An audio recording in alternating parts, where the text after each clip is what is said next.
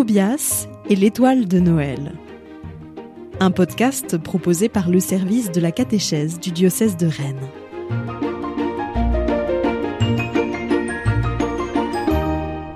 Épisode 17. Dieu promet un règne sans fin. Tobias avait de nouveau passé une très belle journée. Il était retourné dans le petit vallon avec son troupeau, le cœur rempli d'une joie encore plus profonde que la veille.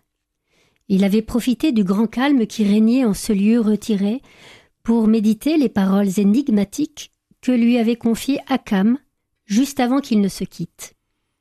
Qui pouvait bien être cette personne à laquelle Dieu avait confié sa propre joie? Que voulaient dire ces mots? Héberger une joie? Y avait-il un lien avec le roi, le Messie qu'Israël attendait? Un lien avec l'étoile? Tobias sentait confusément qu'il y avait là quelque chose à découvrir. Aussi, interrogea-t-il Akam dès son arrivée auprès de lui. Bonsoir Akam, j'espère que ta journée a été aussi bonne que la mienne. Bonsoir mon petit Tobias. Oui, oui, oui, très bien, merci. Ma journée a été excellente.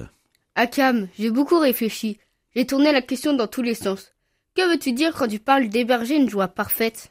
Héberger, euh, cela veut dire proposer une maison, un abri, à toi, à quelqu'un. Ça, je le sais bien.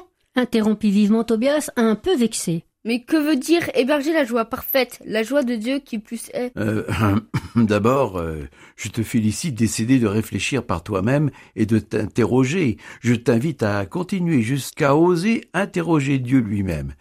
Si tu sais descendre jusqu'au fond de ton cœur, il me semble que tu entendras sa réponse. Ma réponse à moi? N'a que peu d'importance. Si je te la donnais, elle t'empêcherait de, de trouver la tienne. Celle que tu entendras dans ton cœur est la seule qui compte vraiment. Aussi, je ne te répondrai pas directement. Dit Akam d'un air espiègle. Voyant la mine un peu déçue de Tobias, il ajouta encourageant.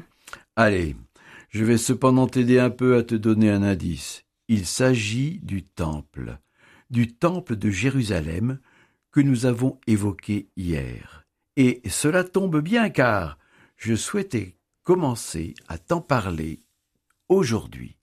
Ce temple qui est au cœur de notre foi, ce temple qui a suscité en nous tant d'espoir et nous a fait couler tant de larmes. Je commence donc. Après avoir monté l'arche de l'Alliance à Jérusalem et célébré son arrivée par une, une fête mémorable, David s'inquiéta du fait que l'arche résidait sous une tente alors que lui-même habitait une maison, une belle maison en bois de cèdre. Il voulut donc construire un hébergement pour Dieu, qu'il souhaitait encore plus beau que sa propre maison. Il avait bien raison. Dieu est plus important que le roi. Seulement, vois-tu, Dieu en décida autrement. Il chargea le prophète Nathan de dire à David la chose suivante. Ce n'est pas toi qui me bâtiras une maison pour que j'y habite, c'est moi qui te bâtirai une maison.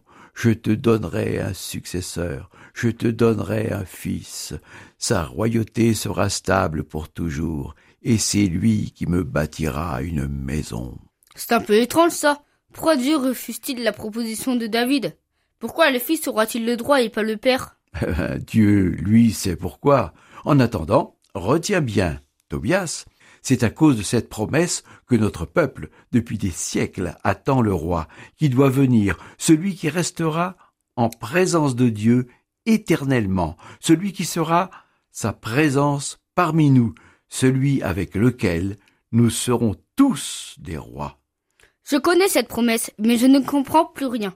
Si Dieu a promis que les fils de David régneront pour toujours, pourquoi Hérode est notre roi lui qui n'est pas de la descendance de David et qui n'est pas un beau roi, pourquoi les Romains nous ont envahis et nous imposent ce qu'ils veulent? Dieu ne tient-il donc pas ses promesses? Comment te faire comprendre cela? Tiens, voilà une image. Si jamais je t'offre un cadeau, un cadeau joliment emballé, que tu ne l'ouvres pas et ne t'en sers pas, que se passe-t-il? Eh bien, ça ne sera pas très malin de ma part. Ce sera un peu comme si tu m'avais pas fait de cadeau. Répondit très logiquement Tobias. C'est tout à fait ça la promesse de Dieu est un cadeau, devant lequel Dieu nous laisse libres. Nous pouvons ou non le recevoir et nous en servir. Nous pouvons faire en sorte que la promesse de Dieu devienne une réalité ou non. Dieu fait une promesse à David et à ses descendants, une promesse à son peuple, à nous-mêmes, mais nous restons libres. Dieu, lui, reste fidèle à sa promesse, en ce sens qu'il donne tout, toujours, sans se lasser, mais nous, nous accueillons, ou non, le don qu'il nous fait. Eh bien, il faut croire que jusqu'à aujourd'hui, on n'a pas trop su l'accueillir. s'exclama Tobias d'un air désappointé. Vivement que ça change et que Dieu puisse faire ce qu'il veut. Dieu avec nous, Emmanuel, dans notre langue, l'hébreu. Voilà le programme. Et cela, je t'assure, apporte une joie parfaite. Continue à y réfléchir.